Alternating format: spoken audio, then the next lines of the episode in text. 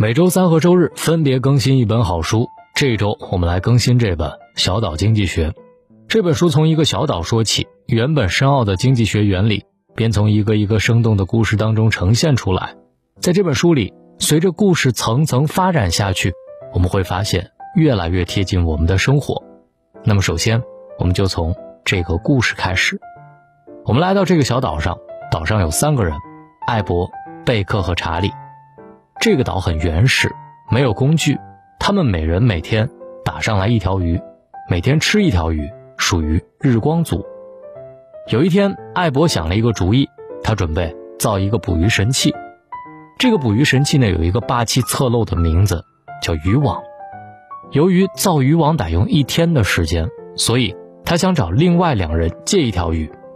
另外两个人觉得造渔网这事儿前无古人，觉得不靠谱。于是就没把鱼借给他，艾博没办法呀，就只好饿着肚子造渔网。终于花了一天的时间，这个渔网造出来了。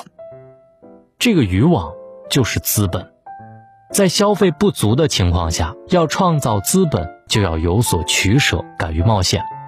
艾博就是用饿了一天肚子为代价，创造了渔网这个资本。艾博。用渔网捕鱼，一天可以捕两条鱼，这样他就能够有一天空闲的时间。这空闲的时间呢，就是消费剩余。他可以把多捕的鱼存起来，这就是储蓄。艾博已经创造了资本，就是渔网，并且有了储蓄，就是存起来的鱼，所以他已经是资本家了。贝克和查理一看到渔网这东西太牛了，他们也想要造渔网。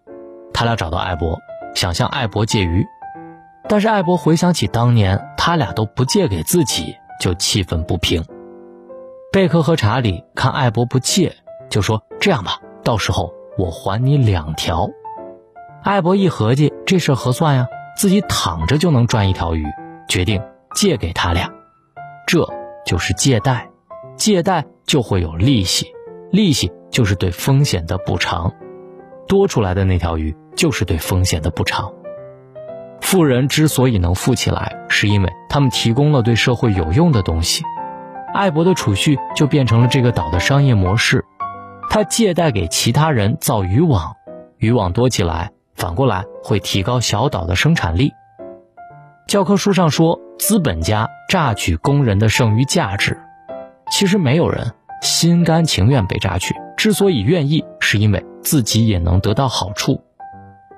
艾博收取利息错了吗？如果他不收取利息，别人借了他的钱，没想办法去提升生产力，没有造渔网，而是去消费或者去干一些不靠谱的项目，这样艾博的钱不就打水漂了？借贷消费，吃喝玩乐一圈回来之后，生产力没有提高，反而又去多偿了一倍的贷款，这就会让我们的生活陷入困境。所以，我们一定减少消费贷款。不能提高生产力的钱要少借，这种钱借的越多，未来的路就会越窄。如果贝克和查理也把渔网造出来，那么岛上就有三个渔网，每天可以捕六条鱼。按说经济增长会翻倍，其实并没有，因为消费能力是有限的。如果贝克和查理病倒了，而艾博还是不借贷，那另外两个人就有挂掉的可能。这就会造成小岛的生产力下降，所以应急贷款必要的时候是需要有的，但是不能成为常态。如果是常态，拿钱太容易，贝克和查理就会拿到钱去吃喝玩乐，而不是把钱投入到生产力上。如果在这个时候又病倒了，那就肯定会无力偿还贷款。政府投资就像艾博借钱给别人。不要总想着政府经济干预可以解决所有问题。如果政府把钱用在必要的地方，就会提高生产力；如果不是用在必要的地方，就会造成浪费。比如说一些形象工程，比如说我家县里建了一个足球场、篮球场、图书馆，但是这么多年不向公众开放，它就创造不了价值。我家门口的马路好好的，每年都翻修，这就是浪费。我们再回到小岛上。贝克和查理也造出了渔网，他们收获了更多的鱼，这样他们就有更多的时间干别的事情了。于是，他们三个人一合计，为啥不造一个更大的渔网呢？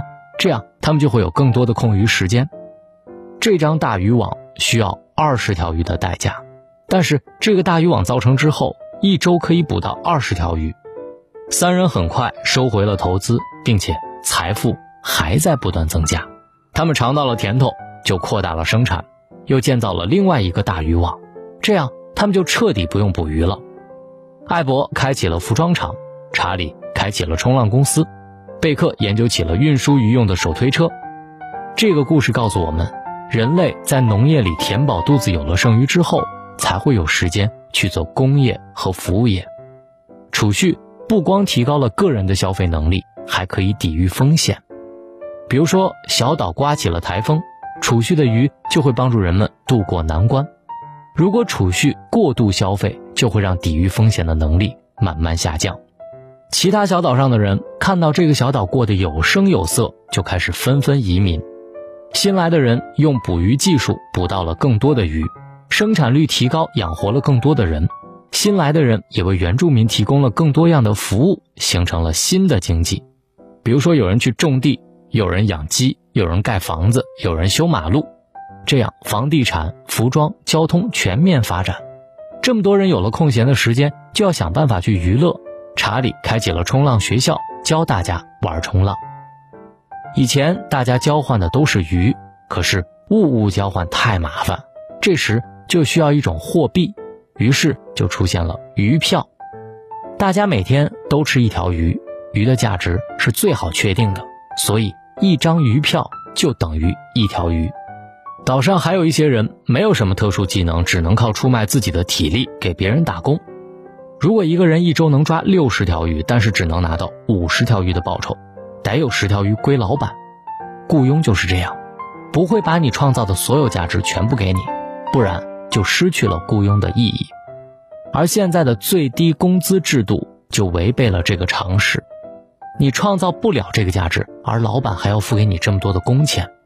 如果你是老板，你会怎么办呢？你会缩减人力，只会造成更多人的失业。更多人创造了更多的商品，商品价格下降，会不会引发通货紧缩，从而伤害到企业利益？工厂不赚钱，是不是会造成工人失业呢？T 型车的出现让汽车价格下降，汽车得以进入千家万户。计算机技术的发展让电脑价格下降，所以决定作用不是消费，而是生产。比如说现在的房子，大家都想要，但是太贵买不起。你让价格降下来，大家买得起了，消费也就上去了。小岛上的鱼越来越多。放家里不安全，容易遭遇盗贼。这个时候就出现了一个人叫 Max，他建了一个大池子，大家呢把鱼都放到池子里来，雇人看守还给利息，派人看守付利息，这都是成本。怎么弥补这些成本呢？Max 就用更高的利息借鱼给别人，这就是借贷。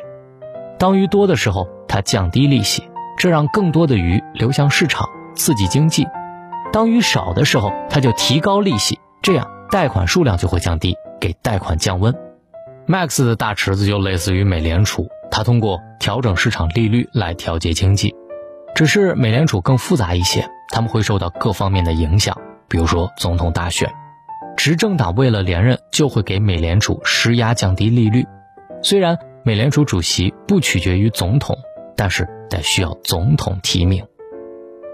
岛上的吃饭问题基本上解决了。这个时候，大家要修建一个雨水收集系统，需要十八万条鱼，但是银行没有这么多鱼，这事儿该怎么办呢？小岛经济学就是从这样的一个小岛开始的故事，从一张渔网开始，小岛一步一步壮大，一个荒岛慢慢变成了一个现代国家。作者借由这样一个故事，描述经济是如何产生、成长、壮大。甚至到崩溃的，展现的是整个世界的经济体系。也许在我们的潜意识里会认为宏大的经济现象跟我们的生活关系不大，但是看似和我们毫不相关的经济数据、宏观调控，实际上都跟我们的生活息息相关。比如说，房价会不会涨得这么迅猛？把钱存在银行划算，还是花出去更划算？我们透支消费的时候。花的到底是谁的钱？我们是否该使用信用卡？等等这些问题都是我们关心的。而这些答案，我们都能从这样一个简单有趣的故事里找到答案。听过这本书，我们就会用经济学的眼光，更深入的了解我们所处的这个世界，让经济学从此为我们所用，不仅仅把它当一种谈资，更是掌控人生的武器。熟悉经济学，在人生关键时刻，我们可以做出更好的决策。今天就让我们一起从寓言故事里学习经济理论，一起拆解这本《小岛经济学》。大龙特别喜欢这本书，因为这本书被称为九岁到九十岁都能读懂的经济学书籍。希望你们也可以把这本书分享给自己的孩子和家里的老人。如果你想听到这本书的完整拆解，方式特别简单，直接滑到页面下方，扫描二维码就可以加入大龙的读书会，直接听到这本书。还有一种方式，你可以把你的微信打开，点开右上角小加号，添加朋友，最下面的公众号。搜索“大龙”这两个汉字，先关注大龙之后，回复“读书”加入大龙的读书会。愿各位好梦，晚安。